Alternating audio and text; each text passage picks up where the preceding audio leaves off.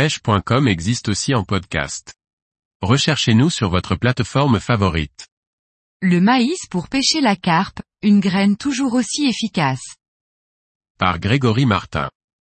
Si nous devions effectuer un sondage sur la graine et dire celle qui nous vient instinctivement en tête pour pêcher la carpe, nous dirions en grosse majorité le maïs, sans aucun doute, un appât facile à utiliser et efficace.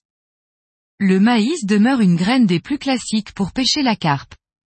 Facile à se procurer, facile à préparer, facile à écheur. Le maïs est une graine incontournable pour tout pêcheur de carpe, débutant ou expert. Nom latin, Zeame. Nom anglais, corn. Son origine se situe au Mexique où il constituait l'alimentation de base. En plus de cela, le maïs était divinisé par les civilisations américaines. Le maïs était symbolique puisqu'il représentait le soleil, le monde et l'homme. Introduit en Europe au XVIe siècle, il est aujourd'hui cultivé comme céréale. Il est même la première céréale mondiale devant le blé et le riz. Le maïs appartient à la famille des graminées. Cette graine ancestrale n'est plus à présenter. Elle prend et prendra des carpes à tout jamais pour peu d'argent. Le maïs est riche en amidon, 72%, et en hydrate de carbone ce qui est un atout en pleine période alimentaire où un gain d'énergie est nécessaire.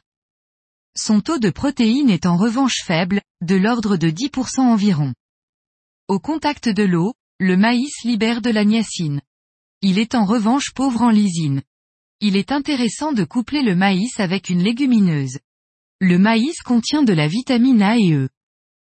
Un temps de trempage de 48 heures est parfait. Ceci permettra de réduire le temps de cuisson à son minimum, 30 minutes environ, même s'il est effectivement possible de le faire cuire directement, temps de cuisson augmenté dans ce cas. Pour avoir des grains résistants aux nuisibles, il est possible de réduire le temps de cuisson à 20 minutes. Il est possible de rajouter du sucre à l'eau de trempage à raison de 200 grammes par kilo et de faire cuire l'ensemble. Sinon pour ceux qui veulent se démarquer des autres pêcheurs, il est tout à fait possible de le colorer, le parfumer ou les deux à la fois. Ces procédés peuvent être faits après cuisson. Les liquides comme les boosts, les dip attractors ou les liquides addits sont pour cela géniaux. Le maïs se trouve facilement chez un bon paysan pour un prix modique ou dans une grainoterie. Pour ceux qui le souhaitent, il existe aussi sur le marché du mélange prêt à l'emploi aromatisé ou nature comme les Ready de chez Starbay.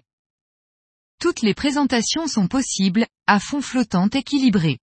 De plus, avec le maïs, il est facile de jouer sur la grosseur de l'échelle proposée, et ainsi varier la grosseur, masse de l'hameçon. C'est une graine facile à utiliser.